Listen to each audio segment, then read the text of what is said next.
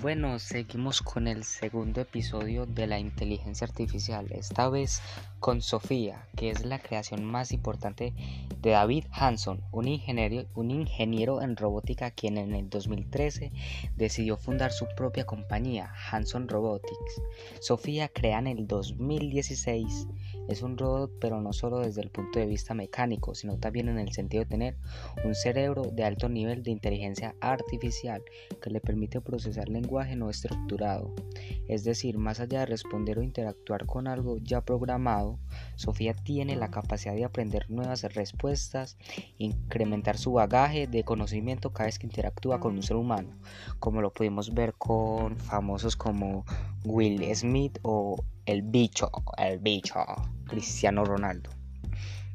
Como les decía, eh, bueno, ella aprende muy rápido, Sofía es capaz de sostener conversaciones, de mostrar a través de su rostro gestos similares a las de una persona. La apariencia de Sofía es humanoide, es decir, tiene rostro, brazos, manos y lo más atractivo son sus gestos, los cuales le agregan un elemento diferenciador a la interacción.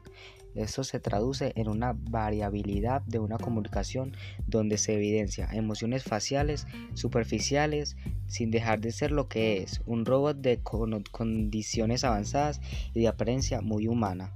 Sofía en Medellín. Medellín habla y está inmersa en el concepto de innovación. Además, si a esto se le suma un escenario como la cuarta revolución industrial, hablamos entonces de la inteligencia artificial, ciudades inteligentes, eh, robótica avanzada. Esto suena bien en el papel y en consignas de ciudad y país, pero existe una, una incredulidad en el ciudadano común frente al funcionamiento y cómo nos permea.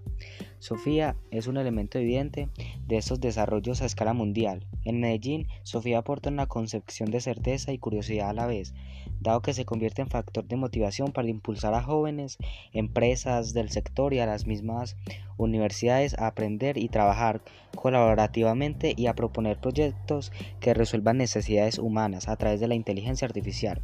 Medellín, como ciudad innovadora y con el gran talento que tienen las escuelas y las, y las universidades y las empresas, pueden abrir y consolidar un amplio espectro laboral y competitivo.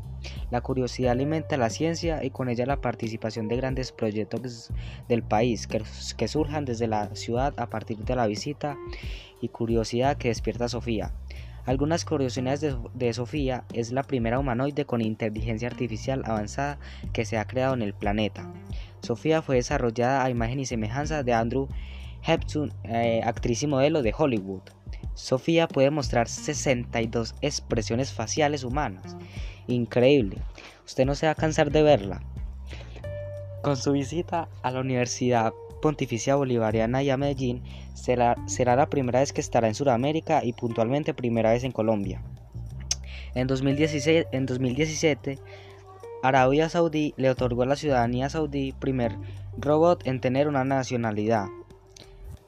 Bueno, seguimos con la inteligencia artificial. Sobre la posibilidad de que las máquinas puedan reemplazar al ser humano, el señor Armstrong, doctor de diseño y control de sistemas autoorganizantes, aseguró que a pesar de que las máquinas han derrotado al hombre en distintas disciplinas desde hace mucho tiempo, por ejemplo en el ajedrez, nos encontramos lejos de que una máquina pueda reemplazar a un humano.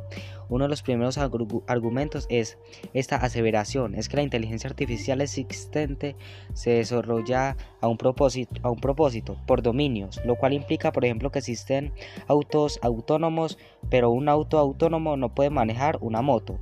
Eso significa que para el ser humano sea reemplazado se, necesitarían una infinidad de máquinas con distintas habilidades y no solo una.